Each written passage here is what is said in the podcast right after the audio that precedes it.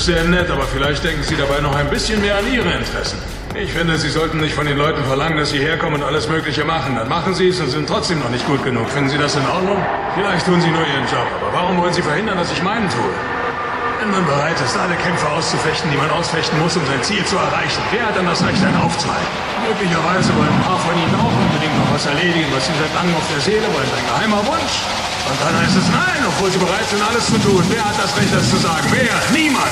Sie haben das Recht, auf Ihr Gefühl zu hören, aber niemand hat das Recht, Nein zu sagen, nachdem man alles getan hat, um das zu tun, was man tun will und was man ist.